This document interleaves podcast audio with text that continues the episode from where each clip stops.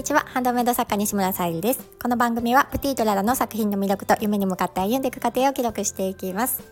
はい今日は12月13日水曜日、えー、夕方6時半ということで先ほどえー、小さな日かかりについて考えるラジオを配信されている海さんが、えー、あと4日クラファンがねあと4日ということであすごいここまで頑張ってくれているのが本当にすごいなと思いますしあのご支援の方もねあの集まってきているようでちょっと私もなんかほっとしているしすごいことだなってあの見させていただいております。そしてまたねあの私も1月26日に講演会の方を伺うんですけどその際にねあのご一緒できる方からご連絡いただいてあのランチもねあの一緒にできるということですごくねそれもまたあの初めましてなんですけど嬉しいなと思っています。もちろんねあのこの講演会は女性の働き方を当事者の立場から変えたいという海さんのね講演会になりますのでそのお話ももっとねより深く聞きたいなと思いますしやっぱりあの勉強してきてない私からするとその実際のねあの海さんの声をお聞きしてそこでねあの感じたものを私もあの持っていた方が一番いいなと思っているのでやっぱり少しでもねあの近くに感じるとよりあの海さんのね近くにいなくても、うん、情報がねあの入ってくるかなと思ってます。先日もねあのこういったスタイフじゃなくってあの父親の方のね職場で本当のラジオがかかっていたんですけどやっぱりあのそのラジオの配信の中でもやっぱり働き方について語られているコーナーになった時に私もやっぱり耳が傾くようになってきたのでやっぱりお話を聞くって大事だなと思いますのでまだあの講演会の方も参加できますのでで ぜひクラファンページも見ていただいてあのご一緒にね参加できたらなって思っております。今あの概要欄にも海さんのクラファンページ貼らせていただいているのとコミュニティの方にも海さんの配信の方を貼らせていただいてますのでぜひあのまだえー、ご支援されてないわっていう方是非見ていただけたら嬉しいです。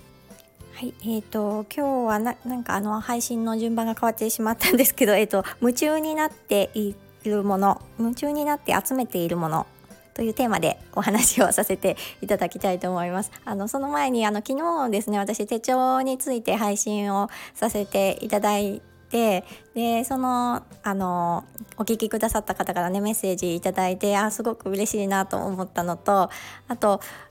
なんかね面白いなと思ったのがあ手帳って自分の性格とかが反映されるんだなっていう風になんかね気づいてまああの私だったらそのおっさん手帳をね一つは持ってますっていうので、まあ、手帳って言っても私はその大きなね手帳はお家で、まあ、ノート代わりのような感じの手帳として使ってるんですけどまあ本当にね私のことを、まあ、近くで知ってくださる方は私の性格が男っぽいサバサバしているっていうのを知っていて、まあ、自分自身もねあの、うん、なんか私は本当は男に生まれてくるはずだったんじゃないかって思うぐらいなんですけどなんかねそういったところとかあとはねその手帳で大事にしている部分って結構あの自分の性格に基づいていることなんだなっていうふうにも感じました。まあ、もちろんねあの年齢によってその時々の年によってあの選ぶものって変わってくるので、まあ、その時求めているもの大事にしているものとかなんか手帳にね反映されたりするのかななんていうふうに思ったらちょっと面白いなって思いました。メッセージくださり本当にありがとうございます。とっても嬉しかったです。そして今日はですねあの朝、えー、私のジュエリーコフレをね2点あのプレゼントにしたいということでご購入いただいた方とモーニングをしてきました。であのいつも通りにしか私起きれなかったので、まあ、朝ね歩いてあの歩く時間を自分がねちょっと取れなかったので今日はあの発送をしがてら、まあ、少し夕方歩いてきて、まあ、ちょっとねやっぱり歩くとすっきりするなと思いながら、えー、帰ってまいりました。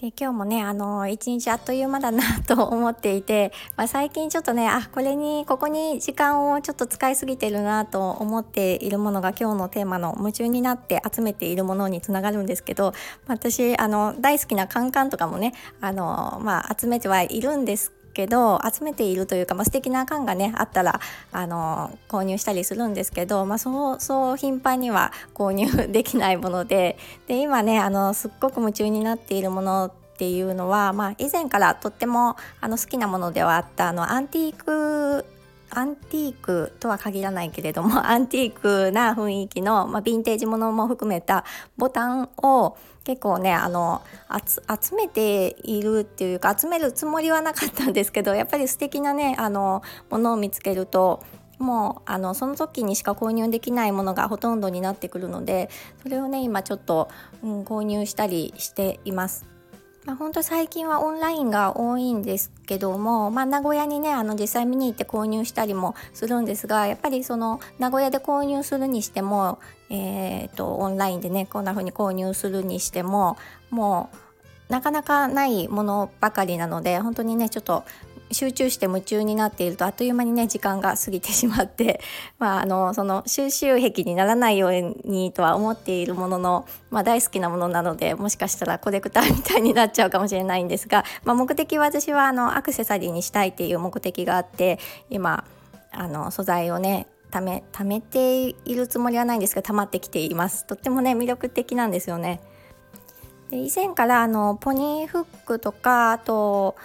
えー、ピアスなどにしてきたことはあるんですけど、まあ、それほど数多く私がまだね納得いけるまで作れていなくってでそれをやろうと思うと結構ねあの時間がかかってしまうものになるのでちょっとね、まあ、時間が取れた時にまた作っていきたいなって、まあ、去年はねあの正社員で働いていたのでなかなか難しいかなって思っていたのが、まあ、あのいよいよちょっとあの力を注げるかなって時間を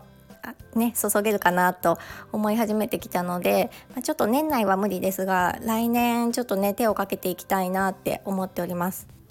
で今とってもねそのボタンってすごく人気でまあ私がね、あのオンラインでもわいいなと思ってもう悩んでいるとその間に購入されたりとかやっぱり人気が高いな高いんだなっていうのもあの感じますし